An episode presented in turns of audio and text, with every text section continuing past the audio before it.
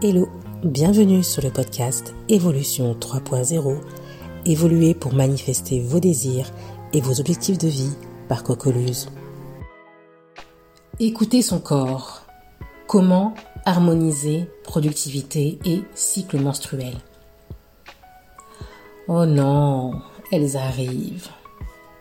Grand soupir, assise sur mes toilettes à la vue d'une trace rouge. D'aussi loin que je me souvienne, j'ai toujours plus ou moins eu la même réaction à l'arrivée de mes règles. Cette période rouge où je vais être mal à l'aise dans ma culotte, incommodée par les écoulements, les odeurs, les crampes que je sens à certains moments de ma journée.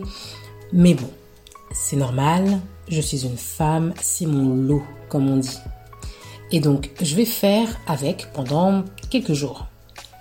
C'est une charge supplémentaire que je vais devoir gérer dans ma journée et comme toujours, je vais gérer jusqu'à ce que j'arrive à ce fameux matin où il n'y a plus de traces rouges ni dans ma petite culotte, sur ma serviette hygiénique du jour, ni dans l'eau de la cuvette des toilettes. Grand soupir de soulagement, de joie même. Ça y est, je suis libérée, mes règles sont finies. Ah, les règles. C'est dans ma 40e année que j'ai réellement compris qu'il y avait un parallèle entre le cycle menstruel et le rythme de la vie. Mais pas seulement ça, la vraie prise de conscience, c'est que il y a un impact fort l'un sur l'autre. Cette compréhension a tout changé dans ma productivité. Quand on a des projets ou des activités pro pour lesquelles on veut du résultat, la productivité, c'est le nerf de la guerre. J'ai vécu quasiment un rapport avec mon cycle menstruel que je qualifie plutôt de négatif. J'ai connu plusieurs phases d'ailleurs. La phase de la frustration où on ne peut pas faire ce qu'on veut parce qu'on se sent on, se sent pas bien, on sent un inconfort, comme le sport d'ailleurs, que j'avais pris l'habitude de bannir pendant cette période. Je ne pouvais donc pas alimenter une de mes sources de bien-être pendant quelques jours ou alors la phase de la peur, dans ces moments où on stresse de ne pas voir ses règles arriver, quand on se rend compte qu'on a eu euh, des oublis de pilules alors qu'on a une vie euh, sexuelle très active. Pour pallier à ça, je suis passée des années plus tard à un stérilet, beaucoup plus, entre guillemets, en tout cas fiable dans mon expérience. Ensuite, il y a eu également la phase de douleur, l'année où l'on m'a diagnostiqué de l'endométriose. Mes périodes de règles étaient un enfer que je n'avais jamais connu auparavant, des douleurs au ventre handicapantes au point de me clouer au lit ou dans mon canapé. La première période de ma vie où j'ai pris des arrêts maladie à répétition. La bouillotte et l'antalgie sont devenus mes meilleurs amis à cette période. Et également la phase de la déception quand on voit ces règles arriver alors qu'on a un projet bébé en cours.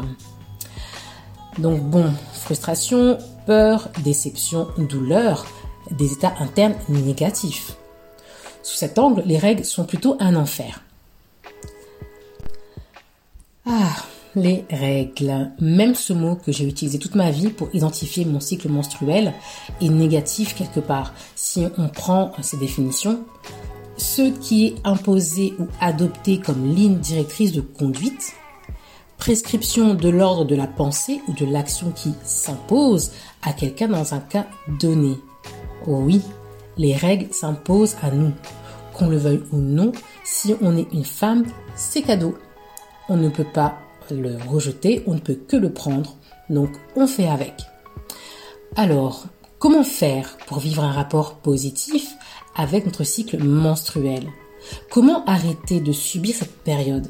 Comment accueillir ces périodes, comme on dit en anglais, avec euh, de meilleurs sentiments? Il faut tout simplement changer de perspective.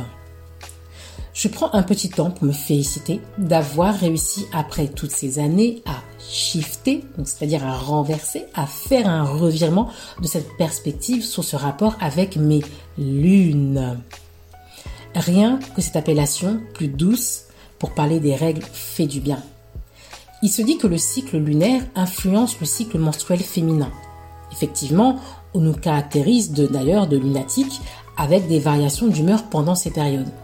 Maintenant, J'y vois surtout des variations d'énergie et réussir à déceler ces différentes variations peut justement nous aider à adapter notre productivité en fonction de ça. C'est une grande prise de conscience pour moi. C'est un axe d'évolution pour moi sur lequel je travaille encore. Je suis toujours en recherche de ressources pour avancer au mieux euh, dans mes projets et mes objectifs. Et j'en avais bah, une sous le nez depuis tout ce temps. Et je ne le savais pas. Pourquoi on ne l'a pas dit? J'aurais aimé le savoir plus tôt. Mais bon, cette attitude peut être un véritable obstacle en fait à notre productivité et à notre bien-être pendant notre période menstruelle. En cédant euh, à cette mentalité de je ne peux pas, nous perdons en fait une occasion précieuse d'exploiter la force de notre cycle pour notre avantage.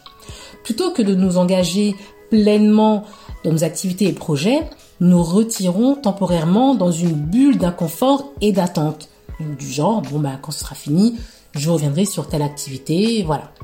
Je me sentirai mieux, donc j'ai plus en énergie, je pourrai me remettre sur cette activité.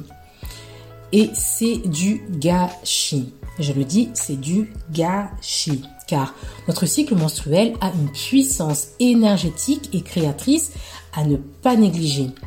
Chaque phase de notre cycle apporte des avantages spécifiques. Par exemple, la période prémenstruelle peut être marquée par une créativité accrue et une intuition renforcée, tandis que la phase menstruelle elle-même peut être un moment de connexion intérieure profonde et de réflexion. Voici votre axe d'évolution. Réussir à prendre conscience de la puissance du cycle menstruel et à changer de posture pour l'utiliser est un axe d'évolution fort. Plutôt que de nous considérer comme vulnérables ou impuissantes pendant notre cycle, nous pouvons adopter une perspective proactive. Nous pouvons adapter nos tâches en fonction de nos niveaux d'énergie changeants et de nos compétences euh, mentales fluctuantes. Par exemple, pendant les jours où notre énergie est à son pic, nous pouvons concentrer nos efforts sur des tâches plus exigeantes qui nécessitent une réflexion intense. Et pendant les moments où eh bien, nous nous sentons moins énergiques, nous pouvons choisir des activités plus légères et apaisantes qui nourrissent notre bien-être émotionnel. L'axe d'amélioration réside dans notre capacité à reconnaître que notre cycle menstruel est une ressource une force qui peut être canalisée pour améliorer notre productivité et notre qualité de vie. Donc, il s'agit en fait de s'engager activement dans notre propre cycle, de trouver des moyens de travailler avec lui plutôt que contre lui. Beaucoup d'entre nous, et, moi la première, euh, eh bien nous avons tendance à penser que la productivité consiste à travailler dur, dur, sans relâche, à s'épuiser pour atteindre nos objectifs. Alors là, je lève la main haut et fort, ça c'est tout moi. Cependant, une approche plus, plus équilibrée consiste à plutôt cultiver une productivité durable, donc être productive dans le temps. Pour vraiment être plutôt, je dirais même un peu plus loin, d'être constante dans sa productivité. Cela signifie travailler intelligemment plutôt que de travailler constamment. Il s'agit de reconnaître eh bien vos moments de haute énergie et de concentration et de les exploiter pour accomplir des tâches exigeantes. Il s'agit également de prendre des pauses régulières pour vous reposer et recharger vos batteries, ce qui peut, en, fin de compte, hein, augmenter votre efficacité globale. Se reposer, c'est productif. Oui, oui, oui, moi aussi, ça a pris du temps pour l'accepter et pour l'appliquer. Donc, je préfère le dire là et le souligner. Se reposer, c'est productif. Donc il existe, il faut savoir, euh, différentes dimensions de la productivité, notamment la productivité eh bien, physique, donc liée à l'accomplissement de tâches concrètes, la productivité mentale, liée à la clarté mentale et à la créativité, et même la productivité émotionnelle, liée à la gestion de vos émotions et à la communication. Il est important donc de comprendre qu'il ne s'agit pas seulement d'être occupé ou de faire le plus de tâches possible. C'est pas seulement ça. Dans une de mes newsletters, je vous donne euh, des activités à faire justement euh, précisément liées à chaque forme de productivité. Donc inscrivez-vous à la newsletter pour ne pas manquer les ressources qui vous aident à évoluer vers la meilleure version de vous-même. la note positive à retenir. Chaque phase de notre cycle apporte quelque chose de spécial. En embrassant ces variations et en les intégrant dans notre quotidien, nous pouvons libérer tout le potentiel créatif et énergétique qu'elles offrent. C'est une opportunité de croissance personnelle, de connexion profonde avec nous-mêmes et de création épanouissante. Alors, au lieu de subir passivement notre cycle, utilisons-le comme un catalyseur pour une vie équilibrée et productive. Pour conclure, j'aimerais vous dire ceci il est temps de repenser notre relation avec notre cycle menstruel. Il est temps, n'est-ce pas? Au lieu de le considérer comme une contrainte, nous pouvons le voir comme une opportunité. Une opportunité d'aligner notre productivité avec nos énergies naturelles, de mieux comprendre nos variations d'humeur et de canaliser notre créativité. N'oublions pas que chaque phase de notre cycle apporte quelque chose de précieux. En adoptant une approche proactive et en ajustant nos activités en conséquence, nous pouvons maximiser notre potentiel à chaque étape. C'est une invitation à honorer notre corps et notre esprit, à cultiver une relation positive aussi avec notre cycle menstruel pour une vie plus équilibrée et plus épanouissante. Alors, je vous encourage à commencer cette nouvelle approche dès votre, dès euh, votre prochaine période, dès vos prochaines lunes. Prenez un moment pour observer vos énergies et vos humeurs pendant chaque phase.